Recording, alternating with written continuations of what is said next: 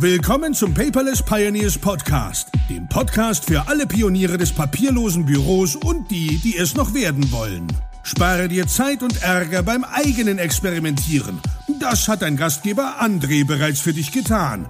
Also lehn dich einfach zurück und genieße die Show. Hallo und herzlich willkommen zur 29. Episode des Paperless Pioneers Podcast. Wow, fast die 30. Ja, worum geht's heute? Erstmal schön, dass du eingeschaltet hast, vorweg. Und ich hoffe, du bist immer noch gut ins neue Jahr reingekommen und hältst brav alle Vorsätze ein. Nein, Quatsch, scheiß drauf. Schmeiß die über den Haufen, mach einfach dein Ding. Im positiven Sinne natürlich, ohne über Leichen zu gehen. Aber ne, Vorsätze vornehmen, habe ich gelernt, auch bei mir selber Du nimmst dir was vor und machst es dann doch nicht. Du findest ja immer einen Grund, es dann irgendwie doch nicht zu machen. Deswegen schmeiß Vorsätze über den Haufen und mach es einfach. Einfach machen. Ja, jetzt mal äh, war etwas abweisend, äh, abweichend vom Thema, aber ich wollte es einfach nur noch mal loswerden. Worüber möchte ich denn heute mit dir sprechen? Und zwar über meine eigenen Erfahrungen. Und dazu habe ich auch als Titel einen Spruch gewählt, den habe ich natürlich nicht erfunden, den habe ich übernommen und vor allen Dingen auch mir zu Herzen genommen von meinem damaligen Ausbilder. Und zwar, wer schnell macht, macht schnell doppelt. Hm, kann man natürlich auf alles Mögliche anwenden, aber es, ja, doch kann man tatsächlich auf alles im Leben anwenden. Aber jetzt mal hier speziell so auf das papierlose Büro betrachtet, äh, stimme ich dem völlig zu. Denn es gibt natürlich Zeiten, da ist so ein Spruch toll, aber man nimmt ihn sich dann doch nicht zu Herzen. Und ähm, vielleicht kennst du das. Du, du fängst irgendwo mit an, du hast irgendwo dran Freude gefunden und bist richtig dabei und willst das jetzt tausendprozentig machen und gibst richtig Knallgas dabei. Ja?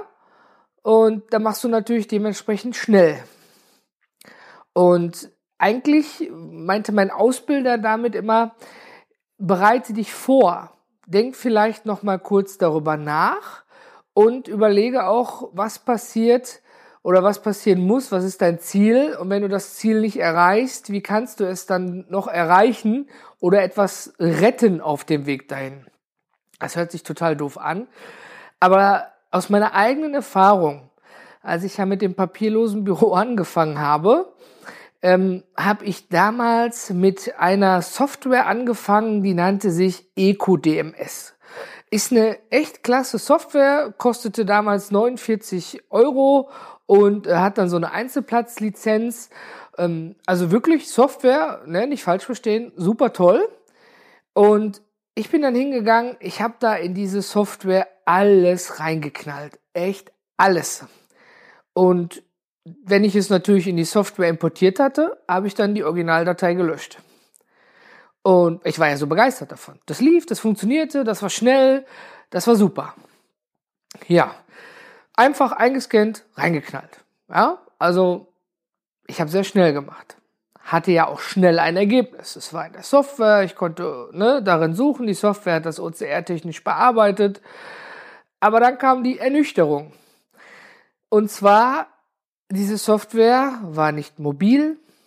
Ja, na okay, 2011 war das noch nicht so mit der Cloud, aber äh, ich brauchte immer einen Rechner, wo ich sie benutzen musste. Ja, auf dem anderen Rechner ging sie nicht und ging der Rechner nicht, hatte ich ein Problem.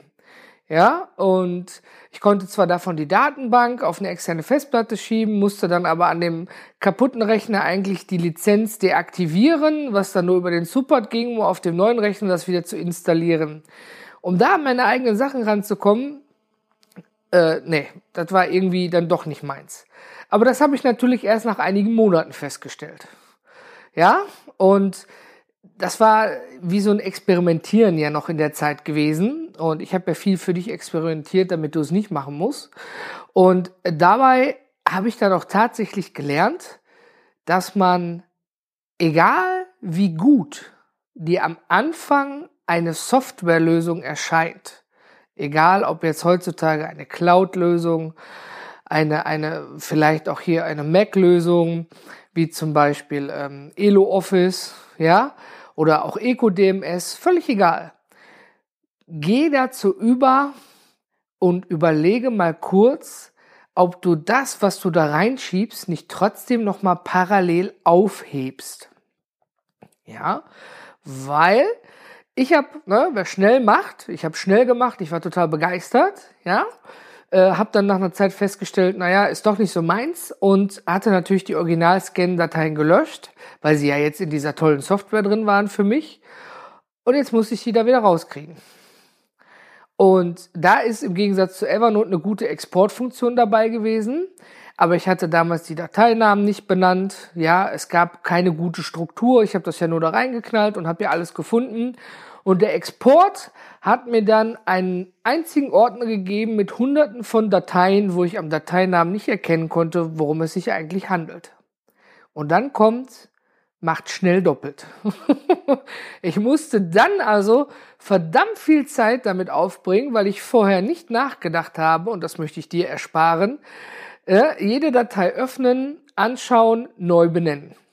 Damals hatte ich natürlich noch kein System dahinter, ja.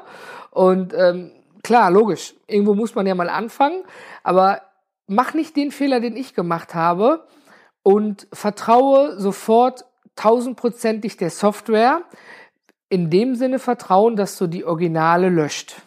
Ja, natürlich sollst du der Software vertrauen, sonst würdest du dir nicht die, die Dokumente anvertrauen. Aber behalte bitte ein Tipp von mir, so circa drei Monate, vielleicht sogar auch sechs Monate, die Original-Scan-Dokumente noch auf. In einem separaten Ordner. Ich habe ja schon mal im Podcast über die smarte Ordnerstruktur gesprochen. Ja, da habe ich es ja auch schon mal erwähnt und hebe es einfach auf. Wenn du dann doch nicht mit der Software zufrieden bist, aus welchen Gründen auch immer, so wie ich zum Beispiel damals, ja, ähm, dann hast du alles noch ordentlich sortiert, du hast darauf Zugriff, du musst die Exportfunktion nicht benutzen und, und, und, und. Ja, also überlege, wer schnell macht, macht auch schnell doppelt. Das habe ich gemacht, mein Fehler. Ich habe also da auf den Rat meines Ausbilders von noch weiter früher nicht gehört. Und dementsprechend mein Tipp an dich, bitte, bitte, bitte, halte alle Dokumente nochmal im Rohformat auf deiner Festplatte in Gewahrsam, richtig in Gewahrsam. Befolge natürlich die 321 Backup-Regel, ja, nicht, dass dir da irgendwas schief geht, aber ganz wichtig ist, wenn du dann irgendwann doch mal sagst, ne, OneNote ist nichts für mich oder Filey oder, oder Evernote oder Foxdocs oder wie sie alle heißen, völlig egal. Wenn du dann sagst, ich möchte dich, diesen Service nicht mehr benutzen, weil die Technologie entwickelt sich schnell weiter und vielleicht ist was Neues auf den Markt gekommen, ja, hast du alles noch an Ort und Stelle. Das ist zwar doppelte Arbeit und je nachdem, welchen Scanner du benutzt, sind auch die Dokumente, die du ja in deiner smarten Ordnerstruktur im Rohformat aufhebst, vielleicht auch nicht OCR bearbeitet. Ja, äh, zum Beispiel, wenn du ein Fujitsu ScanSnap hast, da kommt so eine Software dann schon mit. Ja, bei einigen älteren Modellen und anderen Modellen gibt es sowas zum Beispiel nicht. Aber es gibt noch externe Softwarelösungen dafür. Ja, und äh, der, die bekannteste und äh, ich glaube 120 Euro um den Preis liegt wohl der Abby Fine Reader. Und es gibt aber auch Tesseract, das ist eine kostenlose Open Source Software.